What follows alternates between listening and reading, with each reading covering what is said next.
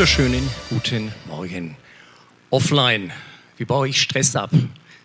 Bevor wir uns das anschauen, das, ich möchte zwei Leuten heute danken, weil ihr seht mich, du siehst die Band, du siehst oder merkst die Technik so ein bisschen und es gibt noch so viel mehr. Das ist die Paula, die hat heute Frühstück für uns gemacht, die war irre früh da und also nicht nur Frühstück, so, so, so Paprika, also einfach, einfach liebevoll so geschnitten und, und dann musste die das ja auch noch abspülen. Ne? Also das, ähm, ähm, naja. Und der Thorsten. Wir hatten, entschuldigt bitte, dass, ja.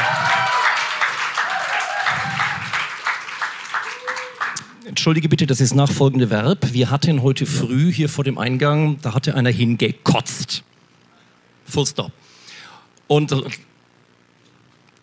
so, und der Thorsten hat es weggewischt. Schaufel und Besen und Wasser und was man halt so macht. Ne? So. Einfach weil das ist nicht nur, dass wir hier, ich sage es bewusst, ein bisschen ja, eine Show machen, was es nicht, hoffentlich nicht ist, was es sicherlich nicht ist, sondern das ist so viel mehr. Und das ist eine Familie hier. Und meine Aufforderung an dich, an mich genauso. Es bist ja eh schon da, mach's Beste draus und sei einfach offen für das, was Gott zu dir sagt, vielleicht auch was dein Nachbar, vielleicht auch was die Predigt, die Predigt ist natürlich ganz toll, ist ja von mir, ist klar, aber na, das, ist, das ist so viel mehr als hier ein Gottesdienst mit einer Bühne und dann ist das Licht gut oder nicht oder laut oder leise oder was weiß denn ich, sondern das ist das Gekotzte vor der Tür wegwischen, damit du einfach hier reingehen kannst und deine Kinder nicht darüber heben musst oder wie auch immer. Danke, Herr Jesus, dass wir dich feiern dürfen. Danke, dass wir einen Raum hier haben, der so einigermaßen nicht so ganz brutal heiß ist heute früh. Wir laden dich ein, dass du dich wohlfühlst, fühlst, weil es ist deine Veranstaltung. Wir wollen dir zur Ehre und uns um dich versammeln und um nichts anderes. Und ich nehme alle Gedanken und Gefühle in Anspruch unter deine Autorität, weil das ist deine Zeit. Amen. Offline, wie baue ich Stress ab? Ein kleines, eine kleine Episode aus meinem Leben, aus meinem alltäglichen Leben, die immer noch viel zu häufig die oder der oder äh, ähnlicherweise auftaucht. Also bei, ja, ähm, Margit und ich, meine Frau, wir sind vor, ich, drei Wochen war das, war eine Woche im Urlaub, an einem Dienstag weg. Ursprünglicher Plan war, meine Frau weiß sie wie immer und ich habe mich dann, also sie hat ja recht, äh, ja, nimm doch Montag auch noch frei, dann hast du schon mal das Wochenende ein bisschen zum Runterfahren. Dann ähm, in der Woche davor so eine mittelgroße Katastrophe braute sich zusammen. Das heißt, ich, der Dr. Wichtig, muss natürlich ins Geschäft und helfen, diese Katastrophe zu beseitigen. Da habe ich zuerst gedacht, naja, halben Tag und dann komme ich nach Hause. Ja. Der halbe Tag ging dann so bis 18.45 Uhr. Und dann bin ich nach Hause und dann haben wir Koffer gepackt und die Stimmung hätte besser sein können. Wir haben uns gegenseitig angepflaumt. Also ich sie mehr als sie mich. So war es doch, ne? Und dann schnell ins Bett, fünf Stunden Schlaf irgendwie zusammengekratzt und dann äh, weg, weil wir müssen ja schließlich in den Urlaub. Also es ging dann aber doch gut, war eine sehr tolle Zeit, aber das so als, als Beispiel, das, ich bin sicherlich nicht der Einzige, der das kennt dass sowas wie Urlaub, wo man eigentlich, ah, die schönste Zeit des Jahres und so weiter, und es artet in Stress aus. Arbeit hatte ich auch schon erwähnt, kennst du natürlich auch im Beruf, aber auch in der Ausbildung, du musst auf irgendwas lernen und äh, ne, also solche Sachen. Aber, und da habe ich auch die Margit gestern draufgebracht, es ist ja noch viel mehr. Stichwort, ich habe es jetzt gelernt, ich bin ja schon etwas über 30, Fear of Missing Out, FOMO. Verpasse ich auch nichts gestern war Brückenfest und dann war da hier noch eine Party und dann will ich eigentlich noch in die Kneipe und dann vielleicht hier noch. Uh, ja, was mache ich denn jetzt? Oder kennst du wahrscheinlich, also wir kennen es vom ICF, also wenn wir hier eine Veranstaltung machen, dann oder was weiß ich, Gemeindefreizeit, dann ist immer so bis auf den allerletzten Drücker, das ist selbstkritisch an uns alle, bis auf den allerletzten Drücker, ja, haben sich schon genügend angemeldet, sondern man hält sich so irgendwie alles offen und das artet dann letztlich in Stress aus? Für was soll ich mich entscheiden? Denn wenn ich mich mal entschieden habe, verringert das auch die Zahl meiner Möglichkeiten oder bei der Arbeit die Zahl der Stressfaktoren. Also Stress ist schon da und jetzt schauen wir uns mal an, wie baue ich Stress ab? Das Thema hatte ich mir dann gleich gekrallt, also als wir in der Vorbereitung, Joanne, Dani und ich das besprochen haben. Ich fand es cool, einfach vom, vom Schlagwort und hinterher überlegt, weniger ist mehr. Hm, ja, hm, was mache ich jetzt eigentlich damit? Äh, weiß ich auch noch nicht so genau. Bin ich dann in einem Gespräch mit einem guten Freund vor so drei Wochen etwa draufgekommen, ein kleiner Psalm wirklich kleiner Psalm, hat fünf Verse und wir lesen sogar nur zwei. Weniger ist mehr. Wir schauen uns nur zwei Psalme an. Das ist der Psalm 127. Den lesen wir erst einmal kurz zusammen. Wenn der Herr nicht das Haus baut, dann ist alle Mühe der Bauleute umsonst. Wenn der Herr nicht die Stadt bewacht, dann wachen die Wächter umsonst.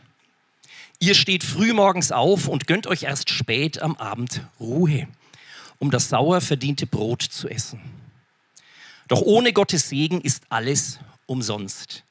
Denen, die er liebt, gibt Gott alles Nötige im Schlaf. Bisschen freier übersetzt oder Luther, den Seinen gibt's der Herr im Schlaf. Und das vorneweg mit ganz früh aufstehen, ganz spät zu Bett gehen, das ist es eigentlich schon. Da ist sehr viel Zeit, Invest drin.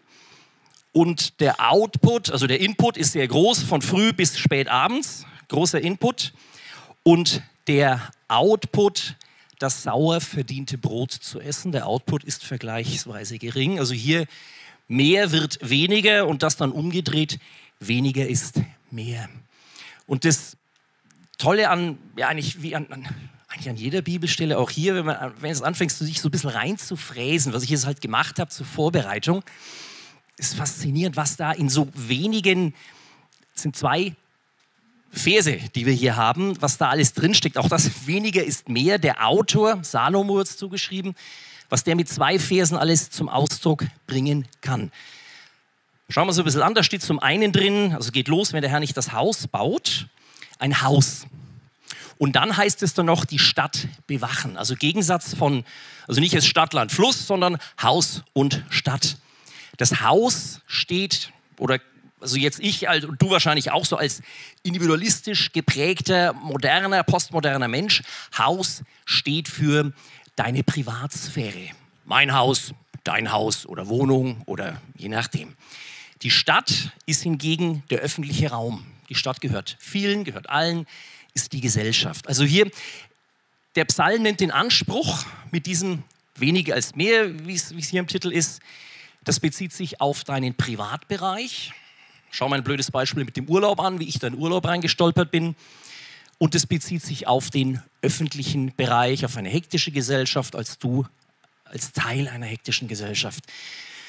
Vor, ja, zur, zur Zeit, als dieser Psalm geschrieben wurde, wahrscheinlich auch noch vor 150, 200 Jahren, noch gar nicht so lange her, hätten wir vielleicht eher gedacht, Haus, naja, das ist nichts Privates, sondern Haus, das ist das Haus Gottes. Na, heißt ja oft in der Bibel, der Tempel ist das Haus Gottes, also was geistlich-religiöses. Und die Stadt ist was Weltliches. Ist ihm letztlich das Gleiche, weil dann wäre in diesem weltlichen Teil der Stadt wäre auch dein privates Haus, dein damals Bauernhof, dein Zelt, wie auch immer, dabei gewesen. Haus und Stadt. Es wird ein Haus gebaut und es wird eine Stadt bewacht. Jetzt gehen wir also von, von räumlichen Gegenständen oder von, von ja, Privatsphäre, öffentliche Sphäre, gehen wir in, in, in Aktivitäten rüber. Bauen ist etwas erschaffen. Du machst was Neues. Du schreibst ein Lied. Du schneiderst dir ein Kleid. Du kreierst einen Nachtisch, den noch nie zuvor einer gemacht hat. Dann hast du was kreiert als Beispiel. Bewachen, da ist schon was da. Ich muss nicht eine Sanddüne bewachen normalerweise. Da ist, also da ist eine Stadt da. Das heißt, du bewahrst etwas. Gott hat dich gesetzt oder hat Adam und Eva gesetzt in den Garten Eden, damit er ihn bebaue und bewahre. Das kommt hier wieder raus. Und der Sündenfall, sehen wir dann gleich, kommt dann auch noch raus. Also bauen, du schaffst, du schaffst was Neues. Bewachen, du bewahrst etwas, einen Status quo aufrecht erhalten. Du wachst über deinem Kind, wenn es vielleicht Fieber hat. Du bewachst deine Finanzen. In der jetzigen Situation schaust dann immer auf den Screen und wo sind die Aktienkurse und so weiter. Das ist Wachen aus. Das ist ein umfassender Blick auf das Leben privat, die gesamte Gesellschaft, etwas kreieren, etwas neu schaffen und etwas bewahren. Da steht also die Bauleute, die das machen, und da stehen die Wächter. Aber dann heißt es auch, nur mal diesen ersten Teil, wenn der Herr nicht das Haus baut, dann ist alle Mühe der Bauleute umsonst. Also es sind die Bauleute, die bauen, das bist du, das bin ich. Und es ist Gott. Gott baut und Gott wacht. Das ist eine ganz komische Geschichte. Das ist also das kann man ja auch nicht sagen, ja, oh Gott 50 Prozent und dann ich 50 Prozent oder 40, äh, 60 oder das, das, das haut nicht hin, sondern Gott 100 und du 100. Das, ist, das, das zieht sich durch die ganze Bibel durch als sehr schönes Beispiel. Wenn du Lust hast, das mal nachzulesen, Apostelgeschichte 27 haben wir ein paar Mal gehabt in Predigten. Das ist der Sch äh, Paulus, Apostel Paulus auf der Reise nach Rom. Schiffbruch, er erleidet Schiffbruch vor der Insel Malta, südlich von der italienischen Halbinsel. Ähm, Apostelgeschichte Kapitel 27, am Anfang des Kapitels hat er eine Prophetie von Gott, also sie sind in schweren Gewässern, schwerer Sturm und Gott sagt ihm und er sagt das dann auch dem Kapitän des Schiffs so, ähm, das Schiff wird draufgehen, aber keiner der Leute wird zu Schaden kommen. Ja, ist ja cool. Anweisung von, oder ähm, Mitteilung von ganz oben, wird alles gut gehen. Ja, das ist doch entspannend. Und dann äh, kommst du, äh, ja, ich habe so eine Art Meuterei. Es ist dann so am Entstehen die Seeleute gegen die Soldaten, die auf dem Schiff sind. Also sind eine unterschiedliche Waffengattungen auch. Ähm, und wo Paulus, als der das merkt, Vorkehrungen trifft, um diese, ich nenne es mal Meuterei, zu unterbinden.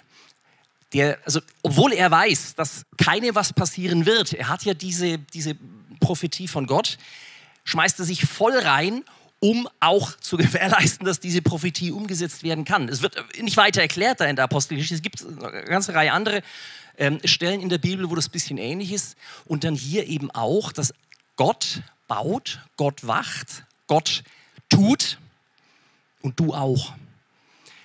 Was mit diesem weniger als mehr eine Sache schon mal klarstellt, das heißt nicht, jetzt chill ich mal und lass den lieben Gott einen guten Mann sein oder so, der wird das schon irgendwie spontan richten.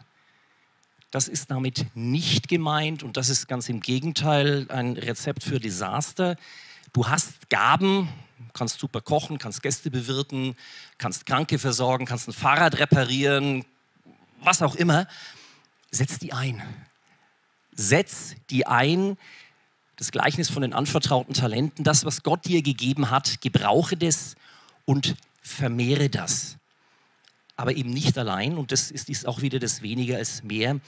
Das wollen wir uns jetzt dann noch weiter anschauen. Weiter im Text heißt es hier, denen, also den Seinen gibt es der Herr im Schlaf, denen, die er liebt, gibt Gott alles Nötige im Schlaf. Da könnte man zunächst denken, aha, wir haben also Haus und Stadt und wir haben Bauen und Wachen, das haben wir gerade uns angeschaut. Also Schlaf ist dann irgendwie was, was Drittes nebenbei, kann man so sehen. Der Schlaf ist betrifft meinen Körper, meine Gesundheit, ähm, ist mein Rückzugsbereich. Ich mache wahnsinnig gern Siesta, gerade jetzt, wo es so heiß ist. Das ist so, so Sonntag, das ist auch wahrscheinlich heute wieder, weil es ist ja anstrengend, so ein bisschen predigt. Und dann, dann penne ich heute Mittag. Das ist mein Intimbereich.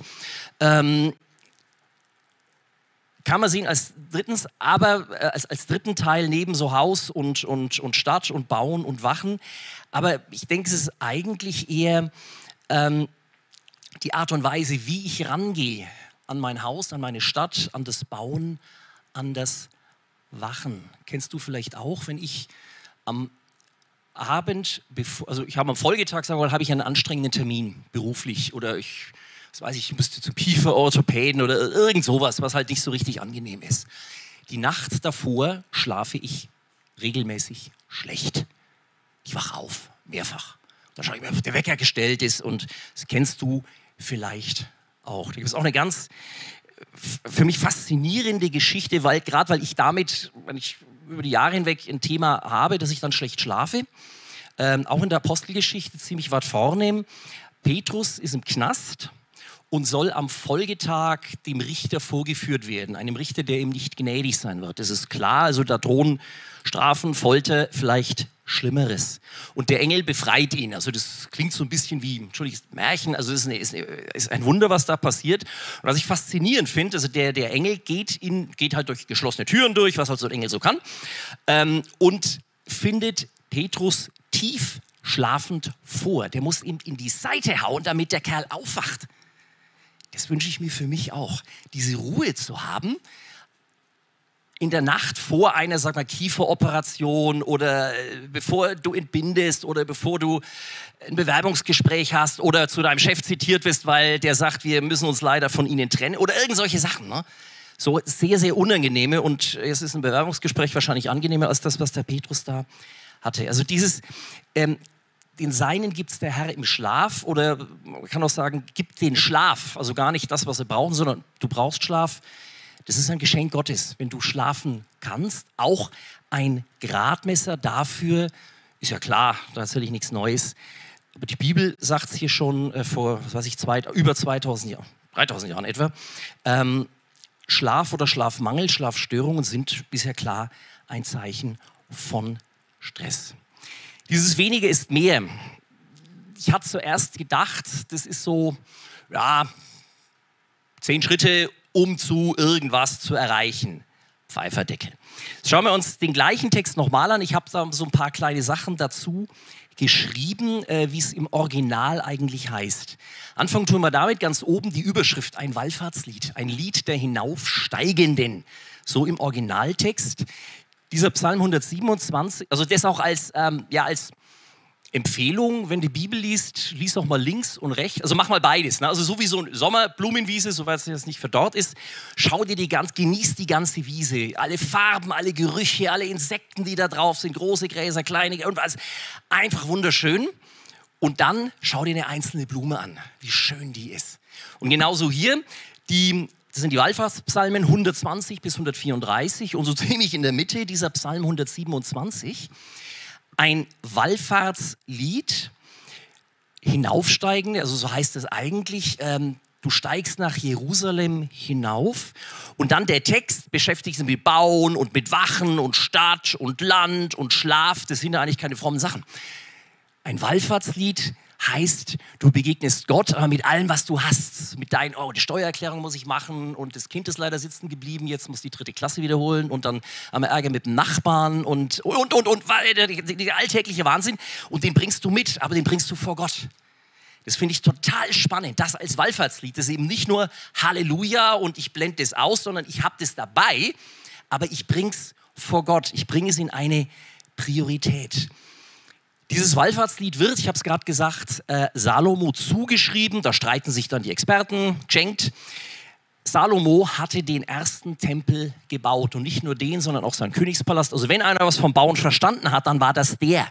Und selbst der sagt, wenn es Gott nicht macht, ist mein ganzes Know-how, meine ganzen Finanzen, meine Assets, meine Handwerke, die ich habe und so weiter, alles für die Katz heißt für dich, für mich, da wo du echt gut bist, da wo ich echt gut bin, auch das ist von Gottes Gnade abhängig. Es entspannt auch in gewisser Weise, weil auch da schwindet dann so ein bisschen der Leistungsdruck. Dann heißt es äh, im Text selber, es wachen die Bauleute umsonst, äh, was wachen, meine Güte, es bauen die Bauleute umsonst, es wachen die Wächter umsonst und weiter unten steht es nochmal, ohne Gottes Segen ist alles umsonst. Dreimal umsonst oder viermal, so, nee, dreimal steht dieses Wort umsonst, das ist auf Deutsch so ein bisschen, das ist ein bisschen schwach eigentlich, so, ja, hm, ist ja scheiße gelaufen, ja, hätte man besser machen können, das nächste Mal läuft es besser. Was da eigentlich steht, ich habe es versucht in diesem, was hier blau hinterlegt ist, ist richtig, also nichtig trügerisch wahnhaft. Stell dir vor, es kommt ein Freund zu dir und erzählt dir irgendeine völlig schwachsinnige Schnapsidee, was er machen will. Ne? Und du reagierst, geht's noch? Tickst du noch richtig? Das ist das Verb, das Adjektiv, was hier steht. Wahnhaft, trügerisch, sogar ein bisschen Richtung boshaft gehend. Also, äh, äh, äh, du spinnst doch. Wenn du so gegenüber deinem Freund reagierst, weil er dir irgendeine Idee sagt, einen Vorschlag bringt, das ist das Wort, was hier steht. Es ist viel, viel weitergehend als ah, hm, hat halt nicht geklappt. Das ist eine ganz starke Aussage der Bibel. Wenn du loslegst ohne Gott, dann ist das stupider Schwachsinn. Das steht da drin. Das steht da drin. Ähm, und dieses sauer, das muss ich da selber schauen, dieses sauer verdiente Brot, Brot der Mühsal und der Betrübnis oder auf Englisch eigentlich viel schöner übersetzt, anxious toil. Also toil, also im Sinn von wirklich schwerst Arbeit, wenn ich jetzt sage, im Schweiß deines Angesichts, sagst du, na klar, bei der Hitze hier, aber du weißt, was ich meine. Also wirklich, was dich auslaugt, was dich belastet, was, was dich auszieht, was dich fertig macht und anxious, ängstlich, bedrückt. Also nicht so, boah, das jetzt, das packen wir noch und dann drehen wir das Spiel und der Gegner führt 2-1, am Ende führen wir 3-2, weil wir haben noch mal 180 Prozent gegeben, so wie die Fußballer das gestern wieder Sportschau und sondern dieses so, ne, so wie, wie so ein Hamster im Hamsterrad. Das ist damit gemeint, dieses Brot der Mühsal und der Betrübnisse. Brot der Mühsal, äh, das, das, Wort, was hier steht, ist das gleiche, was die Bibel verwendet nach der Vertreibung aus dem Paradies. Dieses, dieses ängstliche, ängstliche Arbeiten für die Schwangerschaft, für die Wehen der Frau. Kapitel 3, Vers 16 in 1. Mose. Und beim Mann oder heute beim Mann und Frau die Arbeit, also im Schweiße deines Angesichts, aber auch du wirst unter Ängsten, unter Mühen, wirst du deine Arbeit vollrichten. Da bleibt doch was hängen. Es ist ja ein Brot. Da kommt schon was bei raus, wenn du dich da voll reinhängst. Wie so ein, also immer noch besser als ein Hamster im Hamsterrad, der kommt überhaupt nicht voran. Du schaffst was, da kommt Brot, also da hast du eine gewisse Art von Frucht. Beim Sündenfalle sind es dann die Dornen und Disteln, aber eben auch irgendwas bleibt schon hängen aber es ist wenig. Also dieser Vergleich Output-Input fällt schlecht aus. Und Brot der Mühsal und der Betrübnisse, das heißt, das, was du isst, das, das hat eine Eigendynamik. Das ist so eine Spirale nach unten. Das wird immer schlimmer. Das wird immer schlimmer, dieses Brot der Mühsal. Weniger ist mehr was heißt das jetzt für uns? Dieser letzte, ach, da muss ich noch bleiben, dieser letzte Satz, der hier steht, doch ohne Gottes Segen ist alles umsonst, hat man gerade. Und jetzt, denen, die er liebt, gibt Gott alles Nötige im Schlaf oder auch den nötigen Schlaf. Denen, die er liebt, seinen Geliebten, seinen Freunden. Wer ist der Geliebte? Wer ist der Freund? Zunächst einmal, wie alles im Testament deutet es auf Jesus hin. Ist immer so. Jesus ist der Geliebte. Und auch, und das ist das Schöne dran, wenn du selber Zweifel hast, was ich auch immer mal wieder kenne, liebt Gott mich überhaupt? Und hm, in Christus bist du von Gott geliebt und kannst darauf vertrauen, dass er sich um dich kümmern wird. Viel Arbeit gehört dazu. Sprüche zum Beispiel, sieh auf die Ameise und lerne von ihr. Also die wirklich, also einmal mehr, das ist nicht jetzt chill ich mal die ganze Zeit und Gott wird es schon irgendwie richten. Die Frage an dich, auch an mich, jetzt so zum Mitnehmen, so als ja, Hausaufgabe.